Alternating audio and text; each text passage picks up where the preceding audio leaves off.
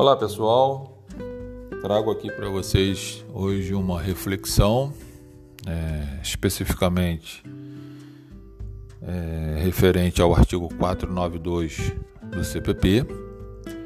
que foi alterado pela Lei 13.964 de 2019,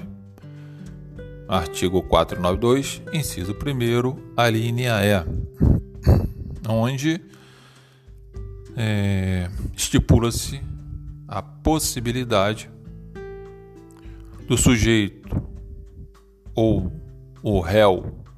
que está respondendo um processo em liberdade,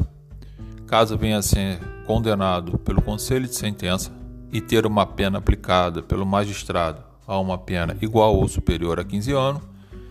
recolher-se ao cárcere, mesmo estando respondendo o processo em liberdade. É, é lamentável, tendo em vista que fere toda a lógica do ordenamento jurídico, não observa o posicionamento do Supremo Tribunal Federal, que antes já havia decidido que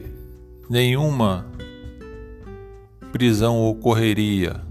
em razão de uma suposta antecipação de uma pena sem que tivesse ocorrido o trânsito em julgado da sentença. Isso foi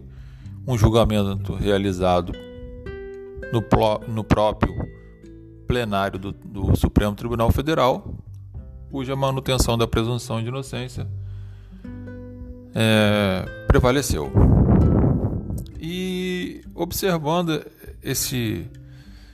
essa nova alteração, meus amigos,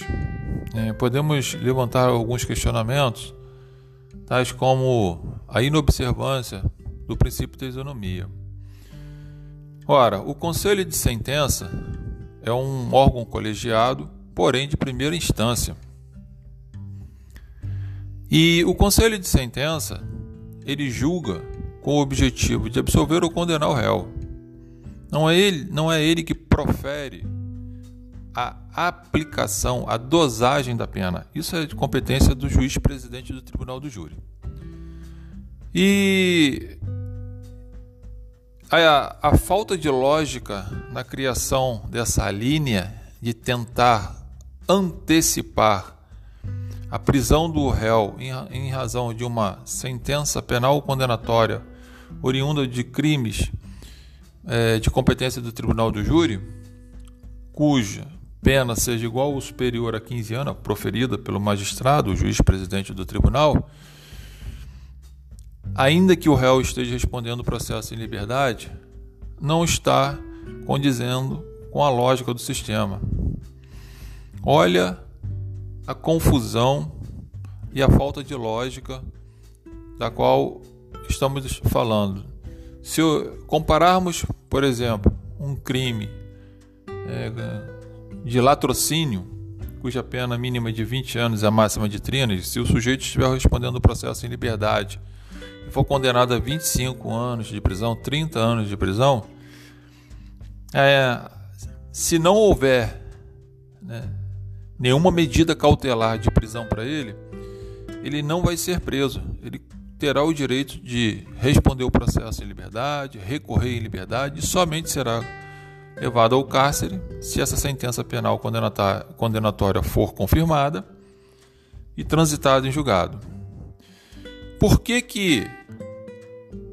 aqui, no caso latrocínio, há uma pena supostamente mais alta, o sujeito, mesmo sendo condenado em primeira instância, não vai ao cárcere e lá numa sentença penal condenatória oriunda de um, uma decisão de jurados, o sujeito tem que ir ao cárcere. Argumentos de que a soberania do júri deve prevalecer não é o suficiente para combater a falta de lógica e a falta de presunção de inocência. Até porque é uma falácia sustentar que os direitos coletivos estão acima do direito e da garantia individual de um cidadão, ainda mais tratando-se de aplicação de pena. Até porque o princípio da presunção de inocência é uma cláusula pétrea, não podendo uma lei ordinária interferir nesse contexto. Então, chegamos à seguinte conclusão: imaginemos que o sujeito seja condenado a uma pena de 16 anos no tribunal do júri, ele já está respondendo ao processo em liberdade e o juiz determina a prisão dele, porque aplica de forma literal o artigo 492, inciso 1, a linha E. Tal posicionamento vai de encontro de tudo que nós já falamos, mas vai de encontro até o próprio Código de Processo Penal, especificamente no artigo 283 e no artigo 313, parágrafo 2, que veda né, a antecipação da execução de uma pena, ou seja, levar o sujeito ao cárcere sem que a sentença penal condenatória tenha transitado em julgado.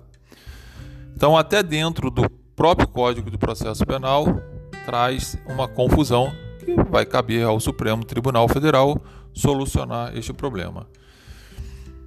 Um, uma situação que provavelmente vai acontecer é que, se ocorrer uma sentença penal condenatória oriunda de, de, do conselho de sentença e o juiz aplicar uma pena igual ou superior a 15 anos, o juiz vai determinar a prisão do seu cliente. Não vai lhe restar outra alternativa a não ser você ingressar com recurso de apelação para discutir o que você achar que deve ser discutido referente à sentença e, paralelamente, pode ingressar também com habeas corpus a, a fim de demonstrar a ilegalidade dessa prisão e, portanto, obter é, liberdade de seu cliente. Porém, refletindo sobre o assunto, é, penso eu que nós já devemos ter a cautela caso seu cliente seja levado a júri. É, pelo menos eu vou fazer isso e ó, é um, acho que é uma saída que nós já devemos fazer. É entrar, ingressar, impetrar, seja o nome que você queira dar, com habeas corpus preventivo, a fim de obter um salvo-conduto para caso o seu cliente venha a ser condenado a uma pena igual ou superior a 15 anos, o juiz não tenha êxito né, em determinar o cárcere ao seu cliente, tá, tendo em vista que terá uma decisão de um tribunal superior. Portanto, a liberdade de seu cliente será mantida e vamos dar continuidade às discussões processuais. Certo é que fica aqui as nossas críticas, é, informo aos amigos para refletirem sobre o assunto, mas deixo essas dicas para enfrentamento de possíveis realidades que possam vir acontecer na vida de vocês e até em nível de respostas para concursos, enfim, é reflexões, são reflexões que devemos fazer, devemos fazer uma leitura crítica ao aquilo que está dentro da nossa lei, sempre observando e tentando prismar pra, pela efetivação dos direitos e garantias individuais do réu. É, para maiores comentários, dúvidas, reclamações, questionamentos, deixe aqui nosso e-mail brito, arroba britoadvogados.net.br e estaremos trazendo outros assuntos é, pertinentes e outras críticas que entendemos cabíveis. Não deixe é, de fazer suas leituras, fazer seus acompanhamentos de forma crítica e dentro de uma interpretação sistemática. Fica aqui meu abraço, logo teremos novidades. Um abraço a todos.